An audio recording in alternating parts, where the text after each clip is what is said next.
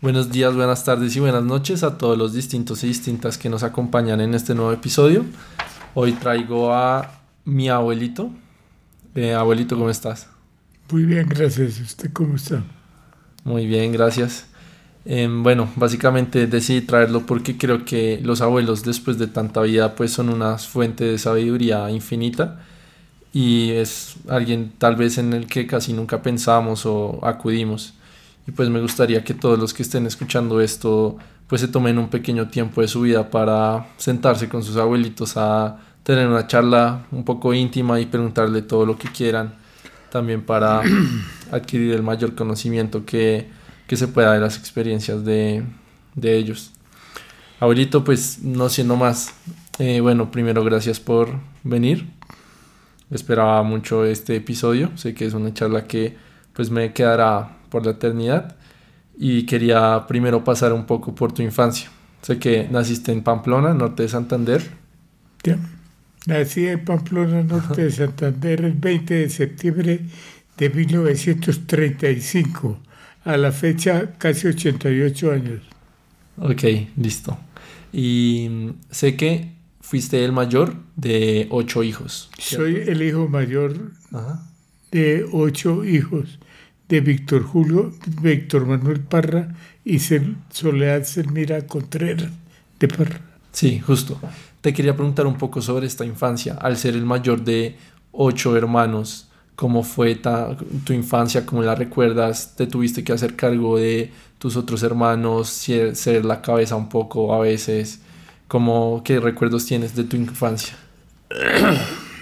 Bueno, eh, mi infancia transcurrió como continúa hoy como amigo de hacer cosas de arte con las manos y pensando.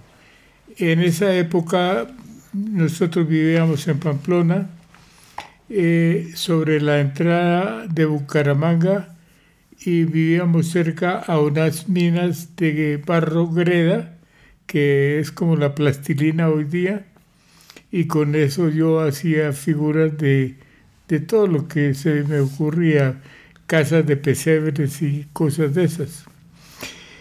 Y ahí fue transcurriendo mi niñez desde un principio distrayéndome y después me dediqué a cuidar a mi mamá porque mi papá viajaba mucho. ¿El qué hacía? Mi papá tenía transporte, vivía en Arboledas, norte de Santander, en una finca cafetera. Mi mamá no se amañó y entonces se vino para Pamplona y él siguió con su finca cafetera allá y tocaba como a distancia. Pero siempre con aprobación de ambas partes, ¿no? No fue tal, sino que era su oficio de campo de cafetero. Eh, mi mamá era pues una señora casera, lo que llamamos hoy de hogar, eh, y dedicada a trabajar, trabajaba modistería y a la vez todo lo de la casa, porque en esa época había que hacer de todo. Sí. Hoy llamaríamos toderos.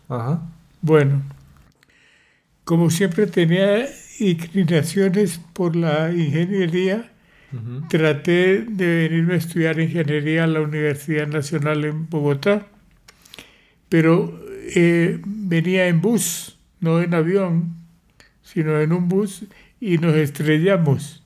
¿Ah, sí? El bus se estrelló y yo rodé por, por el monte abajo y me acuerdo toda la vida de que yo ayudé mucho al señor conductor a recoger los heridos y a los muertos dejarlos ahí.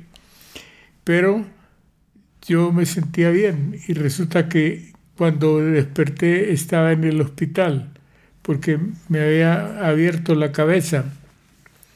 Entonces, eh, esto requirió médicos y obviamente ir a Cúcuta porque Pamplona no habían esas especialidades para la cabeza por el tiempo la, y me trajeron nuevamente a Pamplona donde tenía que seguir un tratamiento de cabeza y no podía hacer nada porque eh, se presumía que cualquier cosa que hiciera me podía perjudicar. O sea, por este accidente tú no estudiaste en la Universidad Nacional en Bogotá. ¿Por cómo? Por, por este accidente tú no estudiaste. No, no la- pude, porque como, pues perdí todo, no podía acercarme a nada, ni a un libro siquiera. Es decir, no podía hacer nada. Pero el propósito era haber estudiado ahí. Entonces, eh, me, me, me sostuvieron como en una clínica en la casa, digamos. No podía hacer nada. De pronto ¿Y fue... cuántos años tenías? De ¿18? 18 años, 17, 18 años. Ok. Eh, eh, entonces fue una madrina a, a visitarme a Pamplona de Bucaramanga. eh. Hizo el viaje y habló con mi mamá, con mi papá y los convenció que era mejor que me llevara para Bucaramanga, que era menos frío, que estaría más tranquilo, que no sé qué tal. Ujú. En esos momentos de juventud o de niñez juventud, eh, me dejaron ir con ella, ah, pero con el compromiso de cuidarme la cabeza, ¿no? Sí. No podía hacer nada, ¿no? Prohibido. Entonces, yo siempre pensando en mi estudio, me dejaron ir a Bucaramanga y allá obviamente todas las vecinas y muchachas que había y tal eran como de la misma edad y querían estudiar, pero se hablaba de la Universidad Industrial de Santander, en Bucaramanga, pero yo no podía ir, no podía salir.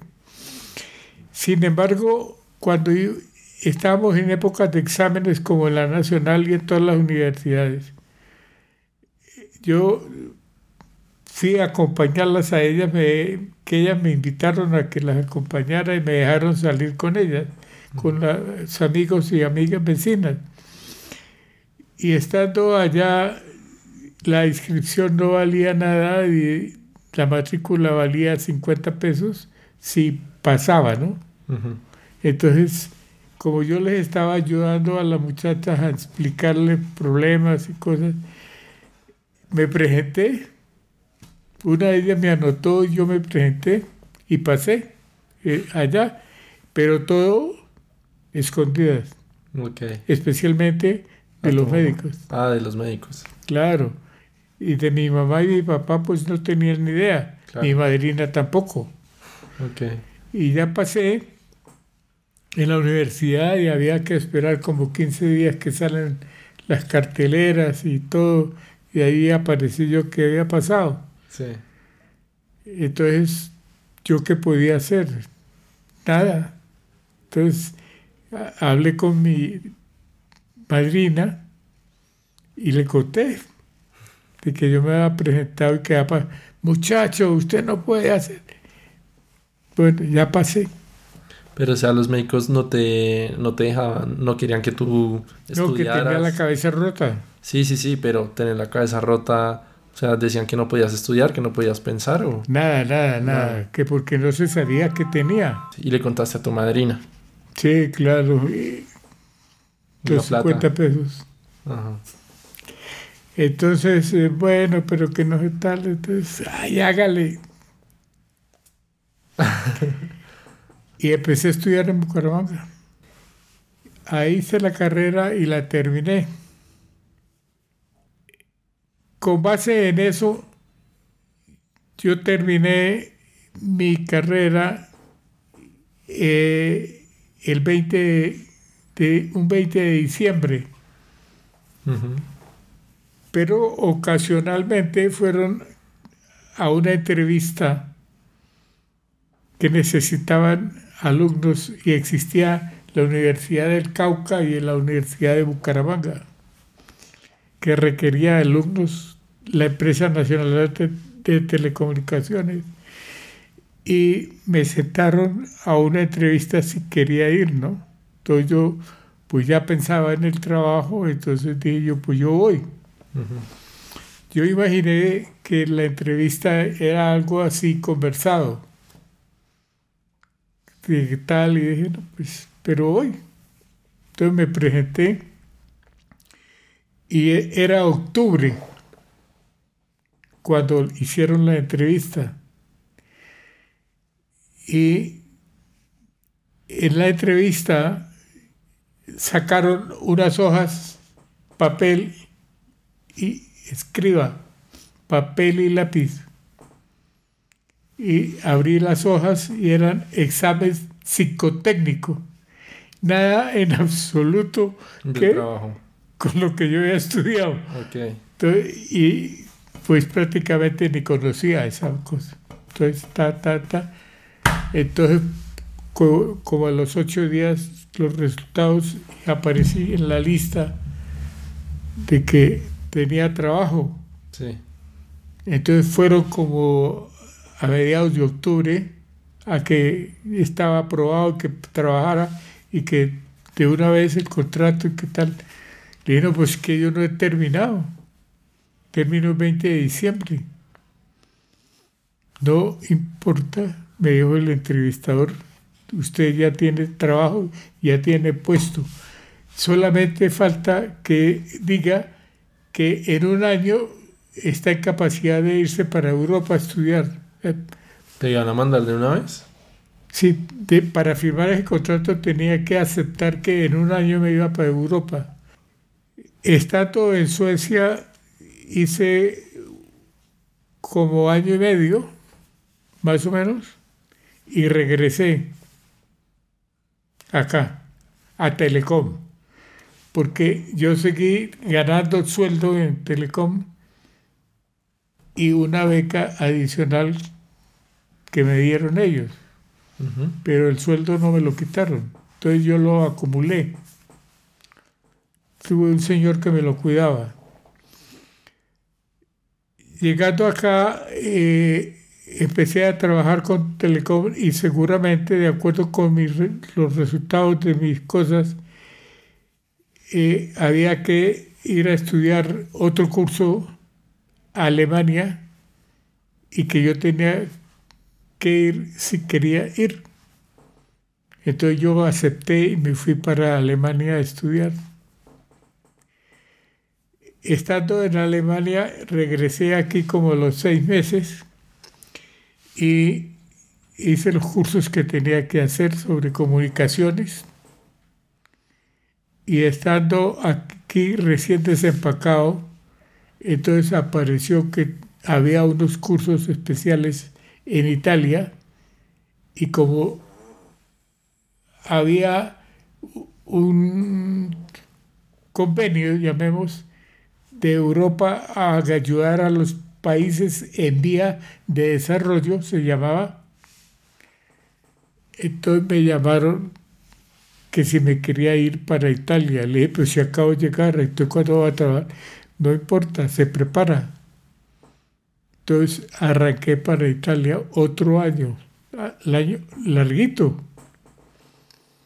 Entonces allá estuve en Italia aprendiendo italiano y comiendo pizza todos los días y, y, estudiando para colocar esos conocimientos en Colombia, donde yo llegaba y le enseñaba a la gente y estaba a la vez con la supervisión de la instalación de todos los sistemas de comunicación, porque no existían.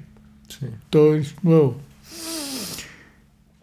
estando en eso venía la competencia que apareció después de todo japonés.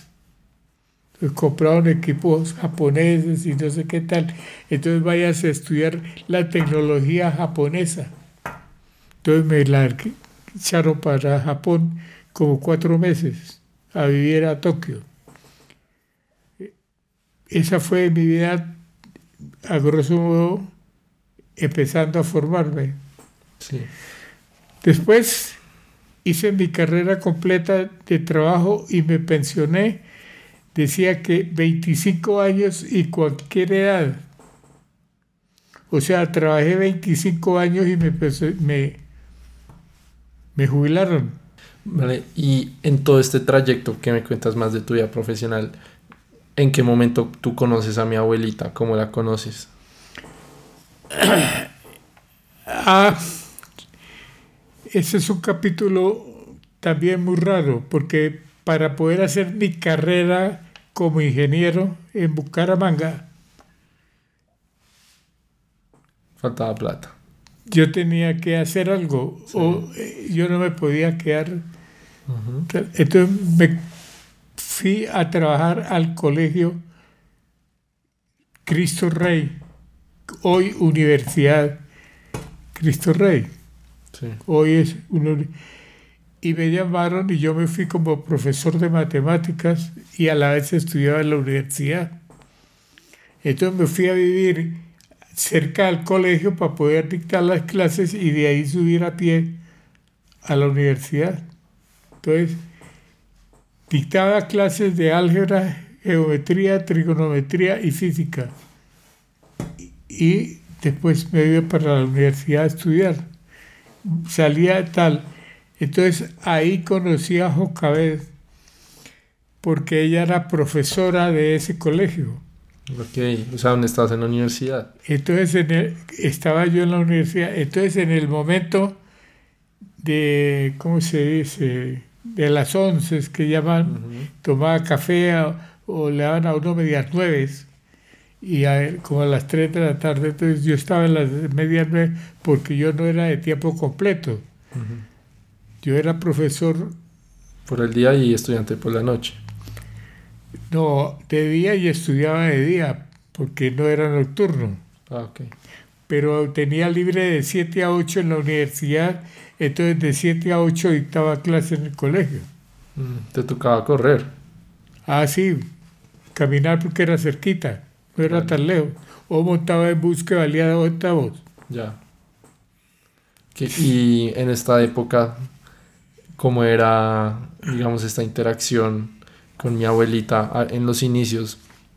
Como, pues, digamos que las épocas han cambiado un poco. Te quería preguntar, este coqueteo, ¿cómo, cómo se hacía en esa época? ¿O tú cómo abordabas? No, no era coqueteo, fue una buena amistad y yo tenía el, pro- no, el problema de la tesis. Ajá, ¿Quién me ayudaba a hacer la tesis? sí, Entonces yo la tuve que escribir a mano. ok. iba escribiendo en hojas y hojas y hojas escribiendo y analizando y tal. Y le pregunté a ella que necesitaba quien me ayudara con la tesis. Pero ahí ya eran, eran amigos, se conocían. No mucho. Ok, Entonces yo, ella me dijo que ella me ayudaba y me la pasaba en máquina. Entonces yo le iba pasando las hojas a medida que yo escribía todos los días y ella empezó a hacerme la tesis. ¿y a cambio de qué? De nada. De amor. No, nada, porque no teníamos nada. Pero tú le gustabas porque ese favor no se le hace a cualquiera. Pues las cosas eran muy diferentes a hoy día, ¿no? Por una eso, buena, ¿en una qué buena amistad. Porque ella era profesora, yo soy, era profesor, pero yo también estudiaba. Sí. Entonces, Y a- ahí va mi pregunta. ¿Cómo pasa de una buena amistad a ya novios, por ejemplo? ya. ¿Cómo se da esa transición? Entonces seguimos ahí y de una vez, en alguna oportunidad en la universidad, eh, existió una fiesta que se hacía todos los años más o menos en octubre, que se llamaba la Semana Universitaria. Entonces en ese fin de semana, ese fin de año, eh, que un disfraz, ni yo tenía plata para disfraces ni cosas por el estilo, entonces me ideé un, un disfraz y me puse un corazón, hice así un corazón grande en una tela roja Sí. y le llevé los pantalones a ella y le dije que si me podías ayudar quien me pegara ese corazón en los pantalones. Entonces me dijo, ¿cómo así? Le dije yo, sí, quiero ir a la fiesta y la invito. Ah, Y como no se podía salir solo con las señoras amigas ni nada, tenía que ir alguien más. Entonces yo hablé con la mamá y me dijo, no hay quien lo acompañe, toca esperar a ver qué muchacha la acompaña, qué, quién lo acompaña, solo no pueden salir. Entonces una hermana al fin decidió que me acompañaba y nos acompañaba a ella, a mí no. Sí, pero entonces ahí ya tenías tus intenciones con... No, nada. No, pero... Un momentico. Pero entonces, ¿por qué la querías llevar al, a la fiesta? Porque tenía que llevar a alguien y era la que me estaba haciendo la tesis y con quién iba a bailar. Y era la persona que yo conocía por el trabajo. Ya. Entonces... O sea, por descarte. ¿Ah? La llevaste por descarte, porque no había nadie más. No, no, no había nadie más. Ok. No, no, no era que no hubiera... Se me ocurrió. Vainas que tienen que ocurrir. Bueno. Entonces me puse un disfraz que se llamaba Sin corazón en el pecho, porque el corazón me lo puse aquí. Ajá. Y bailé y todo el mundo miraba pues el disfraz, porque era obligatorio con disfraz. Sí. Y mi disfraz ganó el premio. ¿Ah, sí? ¿A mejor disfraz? El mejor, sí, claro, y la idea, ¿no? De corazón sin el pecho. Y que me ganó el premio. Y ahí fuimos tal, entonces resultamos novios, pero no sé la hora, ni el día, ni nada. Pero, ¿cómo, pero ¿cómo resultaron novios? O sea, tú le mandaste la cara, le robaste un beso, al menos. ¿O no? No, no era como hoy. Entonces, ¿cómo era? Le preguntabas. No, no, mire, voy a explicarle para que resumirle. No era como hoy, para que usted tenga idea. Yo me casaba, por ejemplo, mañana a las 10 de la mañana. Sí. Yo vivía en Bogotá y ella vivía en Bucaramanga.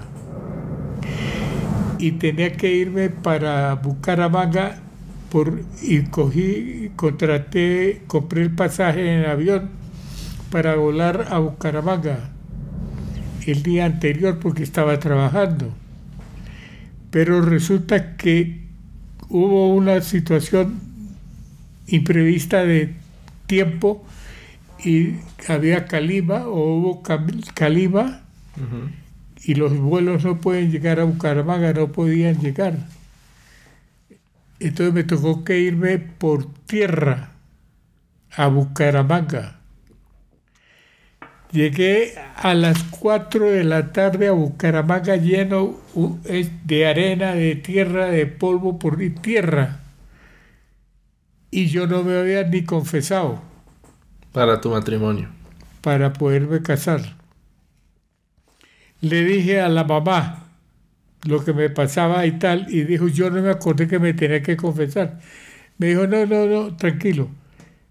Entonces hablé con ella y que ella me llevaba a la iglesia, que quedaba a media cuadra de la casa y en el mismo colegio donde yo trabajaba. Entonces le dije a ella, como usted es amiga de los padres porque siguió trabajando ahí y yo trabajé, hable con los padres a ver si me confiesan. A media cuadra. Sí. Como ir de su casa a la portería. Listo, listo. Cerca. No se pudo, no me dieron autorización. O sea, no nos dejaban estar solos. Hasta que no viniera alguien, una hermana o tal, hasta que no llegó el hermano, no pude ir a la iglesia acompañado para confesarme. Y al otro día me casaba. Era muy diferente. Sí, era muy diferente hoy en día. O sea, tú, tú... Yo me casaba a las 10 de la mañana y a las 4 de la tarde no sabía que era salir solo con la novia.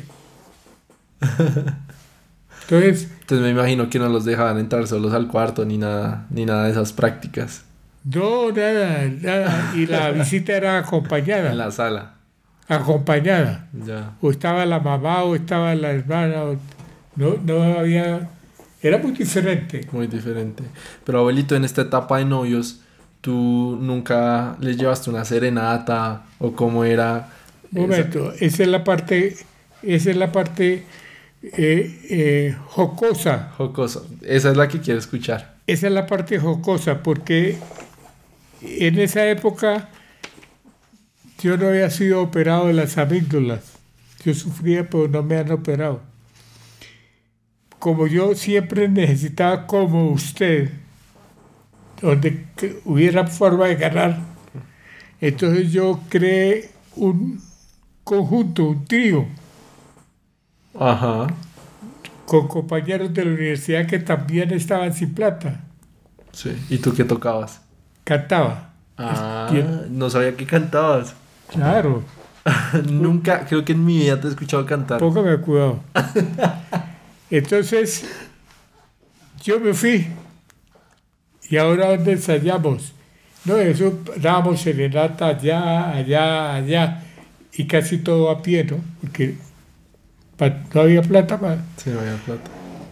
Entonces, eh, una noche me dio por llegar a la casa de ella a darle serenata, pero aquí no vaya a venir. Pregúntele usted a ella. Aquí Eh, eh. no puede venir. Ella te advertía. Porque mi papá no consiente ni mi mamá tampoco y aquí no admiten eso. Ay, mi madre. Entonces la cosa se complicó porque no se podía. Sin embargo, como yo era estudiante de universidad todavía, ¿qué hice? Tenía... Me tomé unos aguardientes en la semana universitaria Ok. De lo del premio. O sea, fue la misma semana. No, más o menos. No, me fui para la serenata. Sí. Allá, allá, allá. Y estábamos. Entonces llegué a la casa de ella, a la serenata. Aquí no vaya a venir porque mi papá nos mata. Mi papá nos. O sea, tú, borracho, fuiste a darle una serenata. No borracho, entonado. Ento- bueno, qué pena. Me corrijo, entonado. Sí, llegué con él. Pero que no podía ir porque estaba el papá. Sí. ¿Y tú lo conocías? No. Sí, claro. Ah. Entonces, pero solamente así, él me, Sí. no, no de sentarse a hablar. Ya, ya, ya. Entonces yo ya entonaba en semana universitaria, como todos los muchachos. Eh, Entonces llegué allá, a la casa, y el papá eh, ahí y todo, me importa un comino, ya los tragos, ¿no? Y empecé yo con una canción que ella sabe, y usted le pregunta y ella le dice, ¿Cuál? negrita. Entonces cantando, negrita, Sí. tú llegaste, ta, ta, ta, ta, ta, ta, lo, lo que dice la canción. Y obviamente todo el mundo adentro corría porque el papá estaba ahí. En la casa. ¿Esto qué eran? ¿Las 11 de la noche? Entonces, ¿qué carajo? Ya había pasado, ya había cantado, ¿y qué vamos a hacer? Al otro día, yo iba por las tardecitas a la casa de ella, a, a la nochecita, y ellas todas asustadas y tal, tal, tal. Y llegué yo y sale el papá. Con la escopeta. No, salió el papá y, dije- y ellas todas. Y el viejo me largó la mano y me dice, muy bonita la serenata, Vitico, muy bonita, siga, siga en la sala. Primera vez que entré yo allá. O sea, te ganaste el respeto del papá con, con la serenata. Claro, me gané todo y el viejo me dijo, siga, siga, muy bonita la serenata. Todo lo contrario a lo que pensaba la mamá Sí. y las hermanas y todo el mundo. O sea, o sea, no terminó siendo tan bravo tu suegro. Entonces terminé la carrera, me vine a trabajar. y luego me fui a, a- pa- a Europa. Sí. Entonces empezamos a escribirnos, pero ya éramos como novios. Mm, ¿Como novios o novios? No, pues que no sé, eso de que yo te quiero y que me está tal y tal, eso no. Yo no me acuerdo que hubiera sucedido. No, no, resulta uno que es un novio. Sí. Y que se declara, es que llaman hoy día, ¿no? Te declaraste.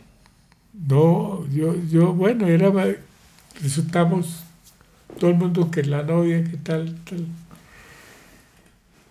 Pero yo ya estaba en Bogotá, ¿no? Cuando eso. Entonces me fui, después de tanto tiempo, la serenata en Madrid. La serenata estaba haciendo yo en el último año y ya iba a ser doctor. Entonces, entonces eh, me fui y empecé a escribirle. Y le escribí. Le escribía. Pero había que esperar dos meses. Para que volviera la carta. Una mes para allá para acá y otro mes de aquí para allá. O sea, dos meses. Como yo llegué de Bucaramanga y Bogotá, donde la gente es morenita, trigueña, Ujú. y allá eran puras monas y diferente. Sí.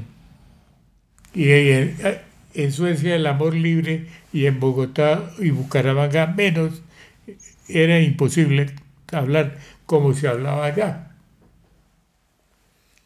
Entonces yo le mandé una carta que yo no sé si ella la tenga, en que le decía que allá las monas eran naturales.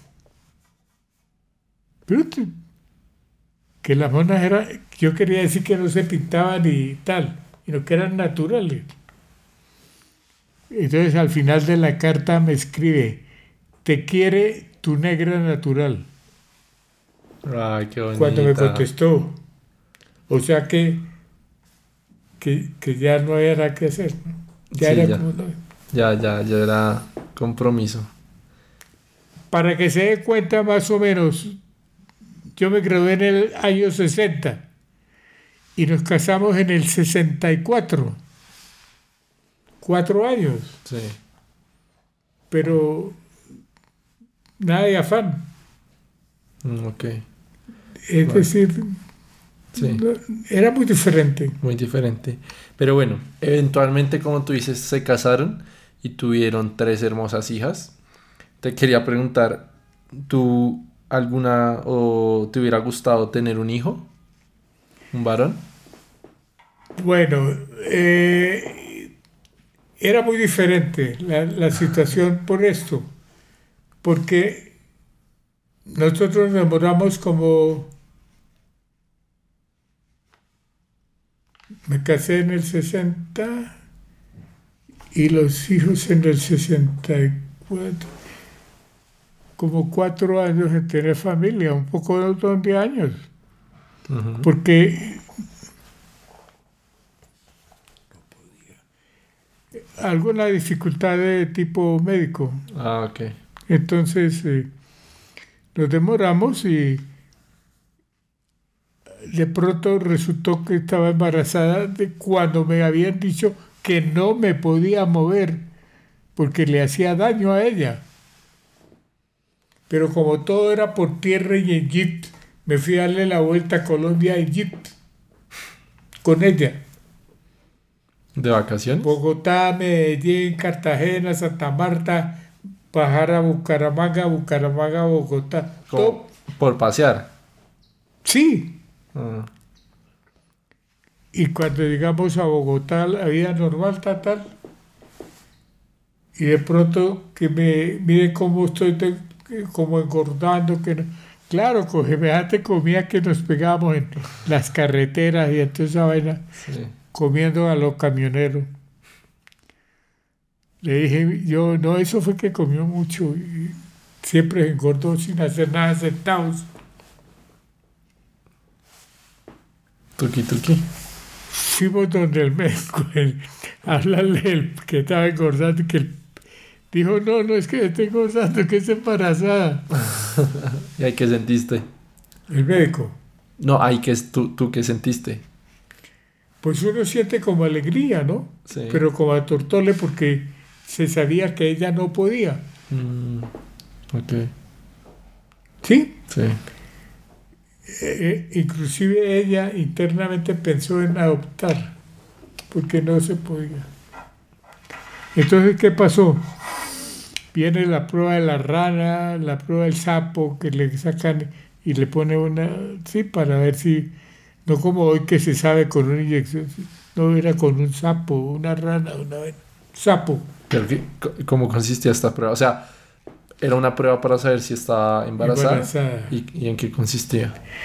Le sacaban sangre le ponían al sapo o algo así, ¿Y el sapo qué hacía? porque eso era lo que hacían. No, pero ¿y el sapo qué hacía? Como, o sea, embarazada, Ah, no embarazada. Es que no la vi, porque ya cuando fuimos al médico dijo, no, pues, porque Ok. están embarazadas. bueno, Entonces ya no hubo la prueba. ok. Pero igual no, no respondiste a mi pregunta. Te hubiera, o sea, tuviste tres hijas. ¿Te hubiera gustado? Bueno, sigo, sigo.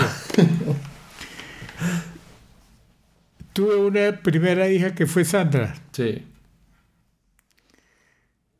y nunca esperaba que llegara la otra como tan rápido. ¡Pum! Se vino Marcela. Si usted nota la diferencia de edad, esa es muy rápida.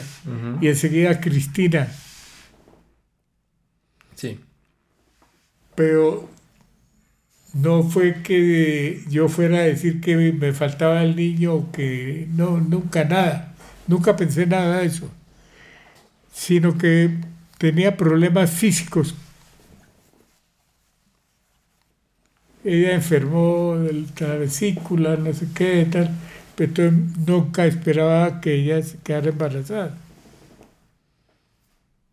Y se vinieron las tres, pero Cristina y Marcela son como muy seguiditas, casi, en la- casi ni el año.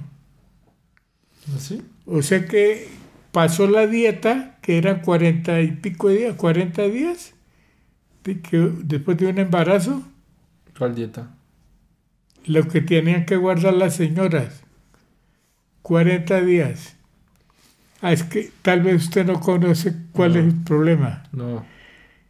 Cuando una señora en esa época tenía un hijo, ¿sí? Ujú. Mi mamá o de esa, de esa época, en Jocabé todavía se sentía. Antes de 40 días no podía ni salir a la luz, tenía que estar encerrada, su comida era pollo, muy, muy diferente a hoy día. No, pues obvio. O sea, literalmente las encerraban en un cuarto y no podían salir por 40 días. Sí, después, embarra- después de tener niños. Entonces, Jocabé se enfermó y tal, y la llevé a la clínica. Y era niña. Volví, se enfermó y volví, la llevé, era niña. Y volví, la se enfermó, llegó a la clínica, era niña. Pues yo nunca pensé que lástima que no llegó niño. No, Ah, que, ok. Sí. No. lo que tocaba, tocaba. Eso Sí. era lo de arriba, ¿no? Sí, de acuerdo. Bueno, Entonces, nada que hacer. sí. Pero nunca he sentido recelo. Ya. Sí. Fueron hijas y punto. Justo eso era lo que preguntaba. Ah, bueno, listo. El papá Las Parras me llamaban a mí. Abuelito, y mm, en tu apartamento, siempre que nosotros íbamos, a mí siempre me, me causaba mucha curiosidad una foto que tú tienes con el Papa, que estás como saludándolo, dándole la mano, con el Papa Juan Pablo II, ¿cierto?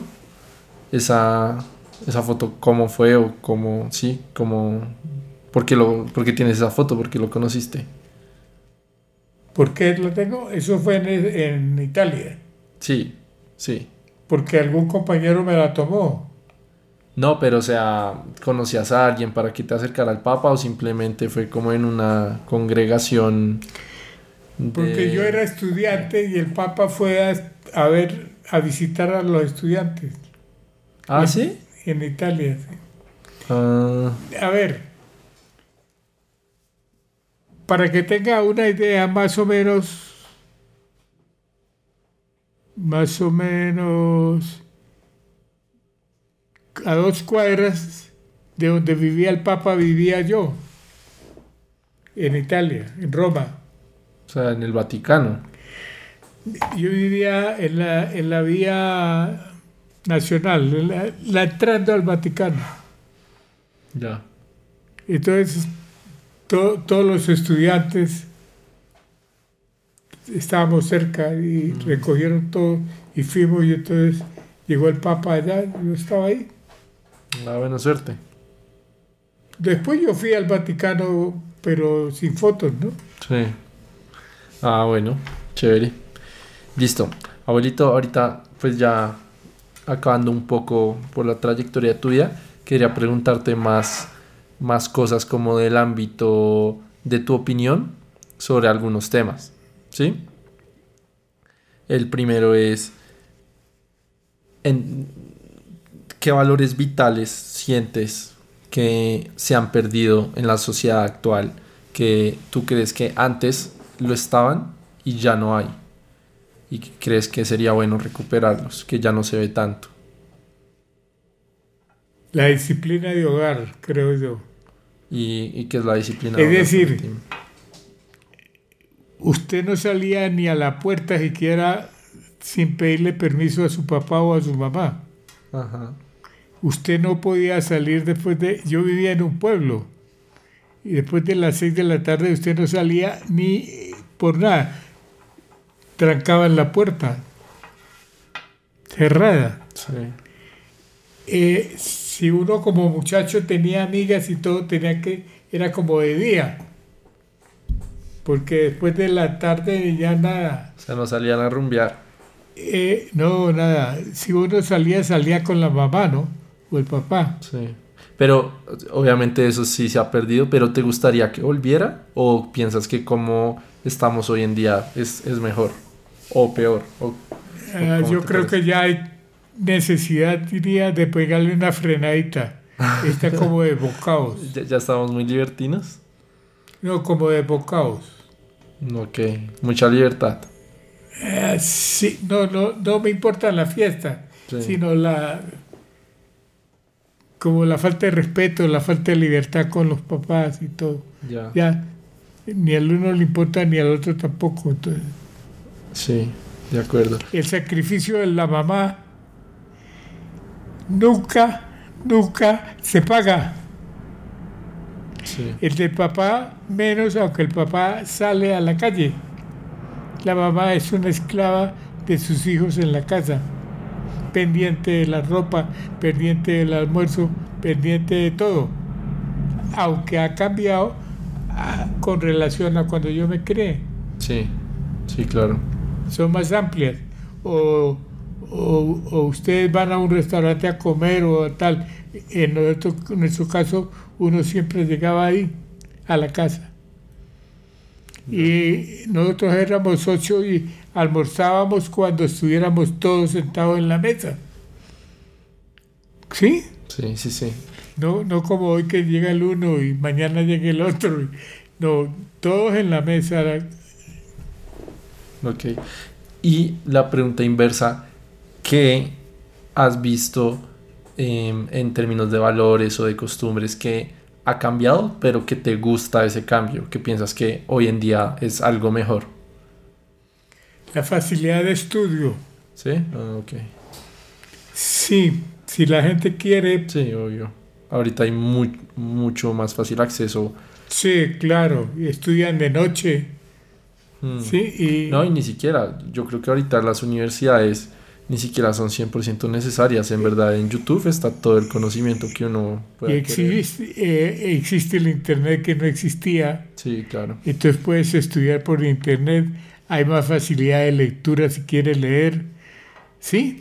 Sí, Nosotros no, no podíamos hacer eso, no había, sí, pues a mí me tocó una época muy diferente, ¿no? es cierto. Ahora, no olvide que yo hago la evaluación siendo profesor. Fui profesor de colegio y fui profesor de universidad y fui profesor de instituto. Entonces, si yo dicté clases en la universidad, conocí jóvenes que si me los encuentro ya viejos, me dicen, profesor, buenos días. Profesor, ¿cómo está? No me dicen ingeniero Víctor o, o Víctor simplemente. Mi profesor, ¿cómo está? ¿Lo recuerdan a uno todavía? Sí, claro. Hoy día no creo. Ah, ese ¿Quién sabe? Sí, claro. Abuelito, ya en temas un poco más personales, ¿cuál es la situación más difícil que tú has vivido y cómo la superaste? cuando me partí el brazo, creo. ¿Por, por qué fue tan difícil? Porque no crea eh, romperse una vaina y, y uno cree que va a quedar, eh, sí, inútil, inválido. ¿Es- ¿Eso hace cuánto fue? No recuerdo exactamente, pero hace más de 50 años. Ok. ¿Pero, o sea, te dio miedo perder el brazo? ¿O...? Sí, claro. lo- O sea, se- ¿cómo fue? se Me ¿Cómo fue? partió todo. Ah, no sabía que había sido tan... Ay, sí, ahí tienes la cicatriz. Tengo todo esto, aquí tengo Tornillos. tabletas metálicas, tengo ahí metidas. ¿Y cómo te lo partiste? Caía desde su propia altura. Llama el médico. Ok. No existía esto, no existía tal, Ajá. y yo me paré a llamar a mi mamá. Mi mamá.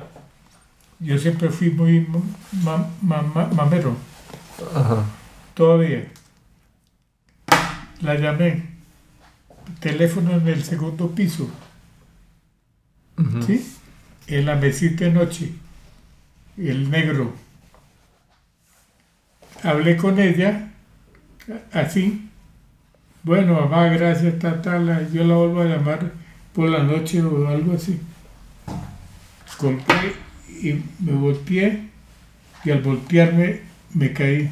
Me enredé seguramente y me caí. Puse la mano, O se rompió.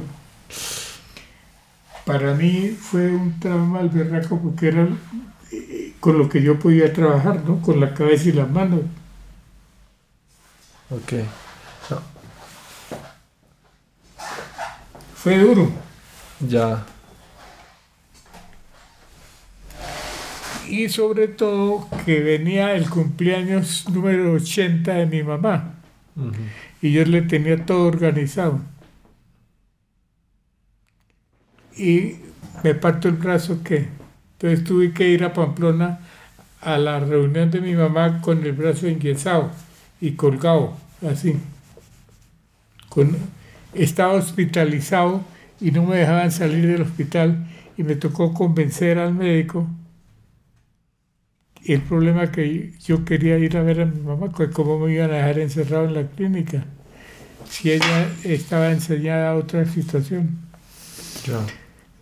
Entonces el médico me autorizó por tres días. Y aquí viene la parte dura. ¿Cuál fue?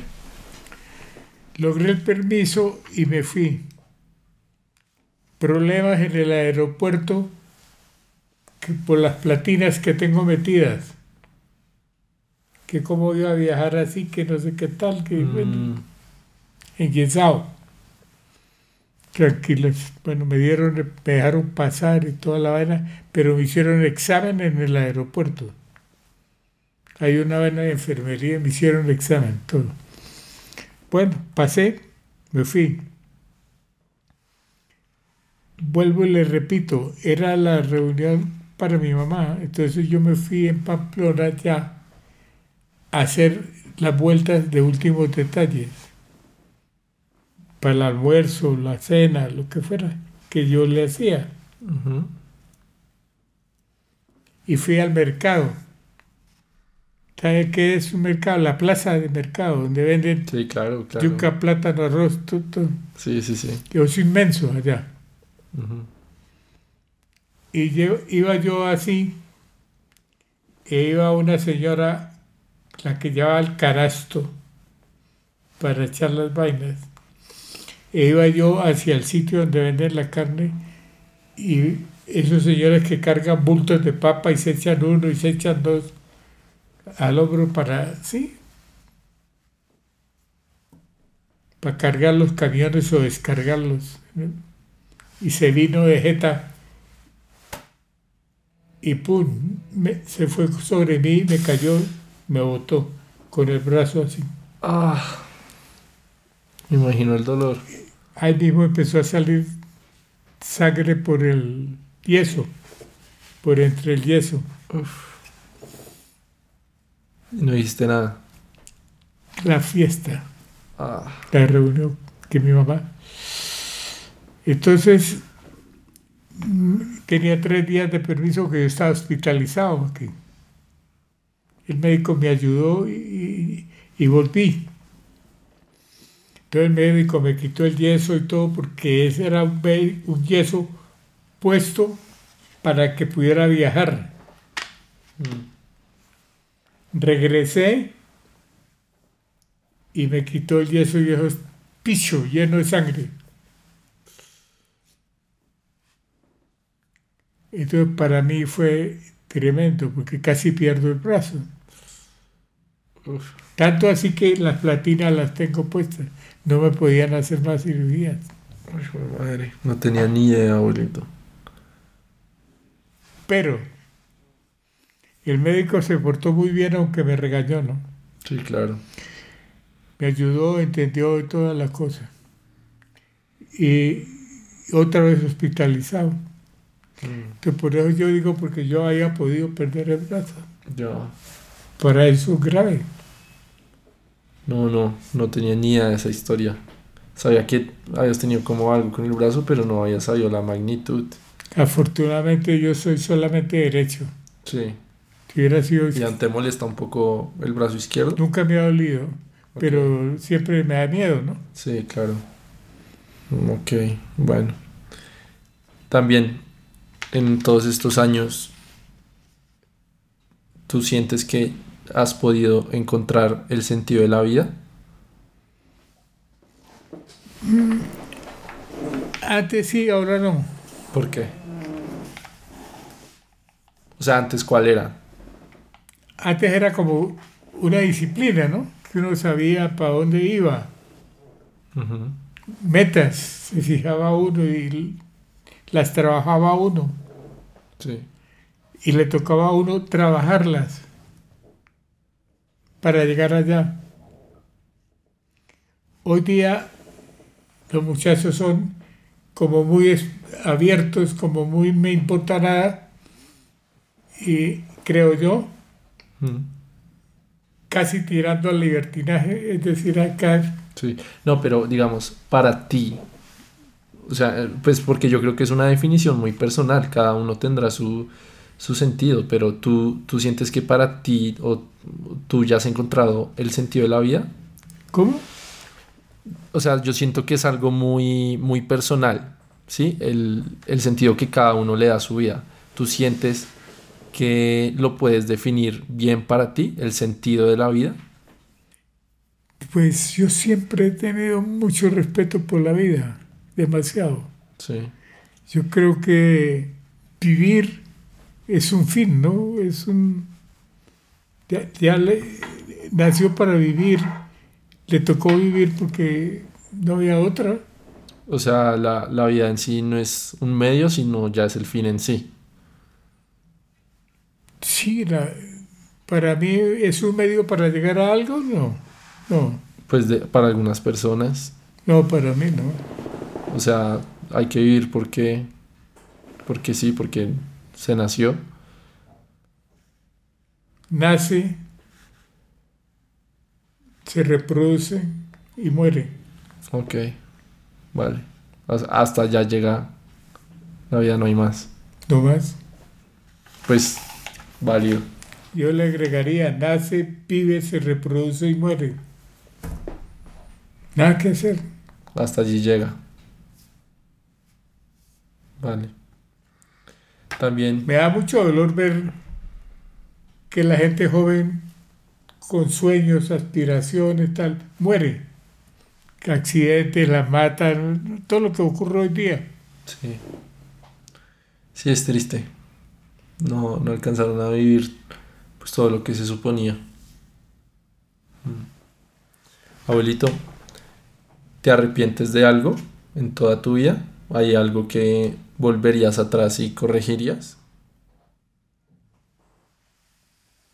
No, yo no estoy arrepentido de mi vida. Seguramente hubiera aspirado a más cosas. No, pero no, o sea, no de tu vida en general. ¿Te arrepientes de algo puntual, de un hecho, de una acción que irías atrás y lo harías diferente? Ah, sí. Pero no lo he hecho yo, sino que algo que viví. ¿Qué cosa? 9 de abril, cuando mataron a Eliezer Gaitán. Yo estaba muy niño todavía, salía del colegio, una de la tarde, 9 de abril de 1948, una de la tarde, y cuando lo matan, y obviamente nos sacan. Y sale todo el mundo, los presos se volaron de las cárceles eh, con armas y todo y empezaron a a matar al que fuera. Pero tú estabas en Pamplona. Yo estaba en Pamplona, pero para mí fue un hecho que cambió esta vaina. Sí. Matar a Gaitán.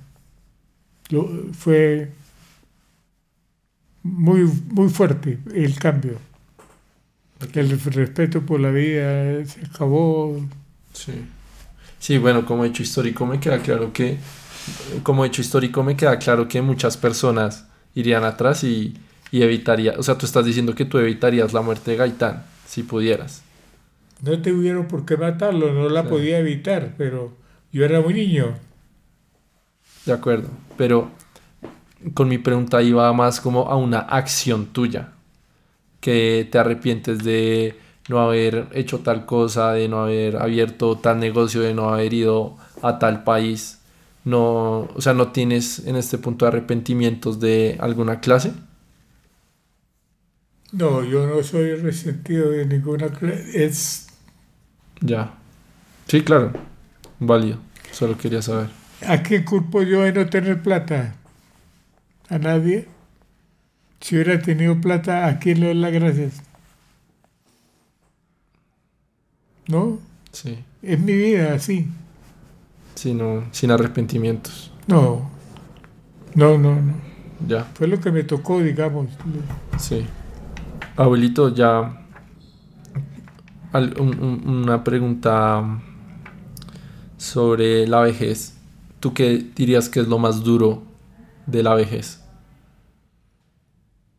¿Hoy día? En general. No, no se puede hablar. Hay dos etapas ¿Cuáles son las dos etapas? Anteriormente, uno sentía con mucho respeto por una persona vieja. Sí. Adulta. Hoy día hace uno como estorbo. Como que le molesta a los jóvenes, los viejos. Vale. Porque ellos piensan que somos como retrógrados, retrógrados. Es decir, que están y se equivocan. Uno muchas veces se encuentra muy adultos, pero muy preparados, pero no utilizados. ¿Sí? Ya. Pero no es problema mío personal. Mm. Es lo que veo. Sí. Y personalmente, ¿qué dirías que ha sido lo más duro de la vejez? El encierro. ¿El encierro? Pero porque tengo un concepto muy difícil de cambiar. Bogotá no está hecho para la tercera edad. Sí, de acuerdo. Es muy difícil salir a caminar por la seguridad, por el estado. Por todo. Ya. Bogotá no está hecho ni para los jóvenes. Uno ve el noticiero de la Grímaga, matan, roban por una cartera. Ayer vi que la gente ahora cambiaron la modalidad que atraca por la mañana. A plena luz del día. Ah, sí. Y una señora le quitaron la cartera, le quitaron la ropa y para quitarle los zapatos la arrastraron. Uy, escucha. La arrastraron hasta que la dejaron tirada afuera del andén. Eso no se vivía en mi vida, en la época mía. Era un respeto por todo el mundo. Sí. Pero coger una señora y hacerle eso ya es salvajismo. Sí, de acuerdo. Abuelito, pues para ir terminando, em, ¿hay algún consejo que me darías a mí o a los oyentes que nos están escuchando? ¿Un consejo en particular? A usted tal vez sí, pero a los oyentes no, porque no los conozco. ok, y entonces... Yo no puedo darle consejos a quien no conozco, a quien Es cierto, ni le va ni le viene. es cierto. Bueno, entonces, ¿qué consejo me darías a mí? El más fácil, pero el más obligatorio para mí. Ver de su mamá y ver de su papá, pero la mamá. Primero que todo, la mamá. Por encima de todo, el respeto, todo lo que ella necesite. Para un buen hijo, la mamá, Sí, creo yo. sí, de acuerdo. Gracias, abuelito. Sabes que No, cuando quiera repetirla porque no le gustó, me vuelve y me pregunta. No hay problema. me encantaría tener un segundo episodio contigo. No, yo no tengo problema para decirle lo que siento, ¿no? Sí. No, pues abuelito, en verdad muchas gracias por venir a este espacio. Conocí muchas cosas que en verdad no tenía ni idea. También muchas Pero lecciones. si quiere ampliar algo, grabando o sin grabar, no importa. Sí, obviamente, obviamente, o sea, como, como, te, como dije al principio, siento que a veces uno en, en los abuelos hay una fuente de sabiduría infinita que uno... Mire, yo, yo creo, yo creo que usted va a mi apartamento todavía me encuentra o dibujando o haciendo crucigramas o coloreando o leyendo. Sí, No me va a encontrar desocupado. Es decir, desgonzado por alguien en una silla, yo creo que no. Tengo actividad cortada, que no puedo caminar, que no, sí, porque no lo permite el medio. Porque Bogotá no es para nosotros, ya. Dejó de ser una ciudad para vivir. Sí, Pero gracias a Dios, creo que me siento muy bien o estoy muy bien. Ambas cosas. Mm, Me siento y estoy bien. Duermo bien, como lo necesario, no, no. Y de, de la familia en sí, pues, ¿cómo me quejaría? Un nieto en Estados Unidos, ingeniero. Dos nietos en Alemania, el uno ingeniero y el otro eh, terminando estudios. sí, Un ingeniero en Bogotá, nieto, y otro que está terminando carrera.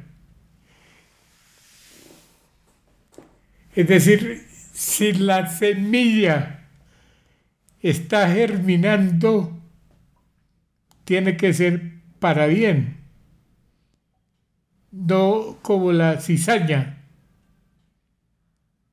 la cizaña que se come hasta el pasto, no, para bien, para bien. ¿Sí? sí, Entonces, ¿de cómo me quejo?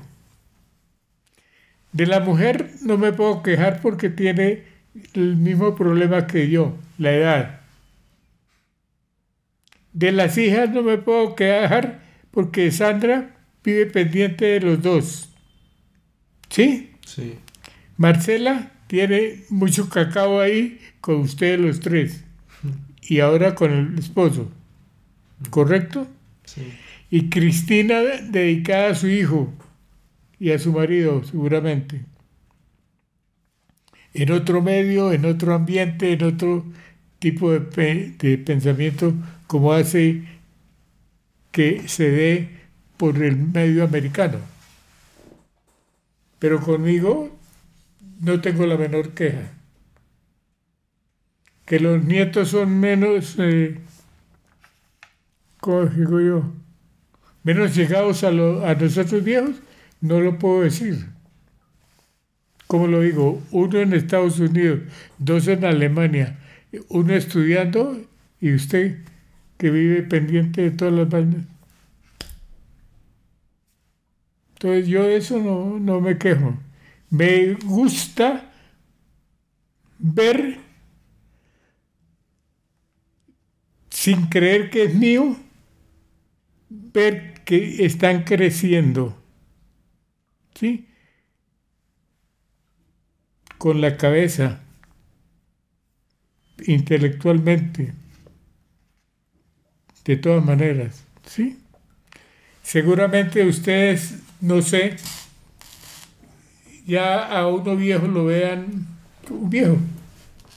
No, pero obviamente con los Uno abuelos. no sabe, ¿no? No, pero con los abuelos es diferente, pues. No, no, yo no sé, por eso le digo que seguramente. Sí. No, pero igual Uno no sabe. Pero igual te, te aclaro que pues eh, a los abuelos uno obviamente siempre los ve con una visión de cariño, de respeto, de admiración. Pues, No, al, fin pues, al cabo es la sangre de uno. Yo nunca me puedo quejar que me han irrespetado. No, no, yo no me quejo de eso. Usted pregunta y doy mi opinión, Sí, sí, sí. pero no, no, no, y cojo cada vez menos. Mm. Porque, a ver, yo tengo un problema que lo reconozco y no me lo pueden cambiar ya. ¿Cuál es? Yo soy como introvertido, como que, Sí. Te guardas las cosas. Como, y como yo lo veo a usted parado en la cabeza, yo no voy a ir donde Marcela, ahí sí le vi a Alejandro parado en la cabeza. No soy ese. Ok. De hacer algo, lo llamaría directamente. Alejandro, párese en los pies, no en la cabeza. Sí. pero no ir a chivografiar, no. Ok. Bueno, abuelito. Otra vez, muchas gracias por este espacio. Me gustó mucho. Me llevo esta conversación pues, para la eternidad. No, cualquier cosa que necesite con mayor gusto, si quiere corregir algo, no hay ningún problema. Listo. Lo puede hacer allá o lo puede hacer aquí. Listo. Listo. Pues nada, muchas gracias por escucharnos. Nos vemos en un siguiente episodio. Chao, chao. Que esté muy bien. Listo, abuelito. ¿Te gustó? Pues yo no sé qué grabó ni qué va a pulir, ¿no? Habrá que quitarle la mitad.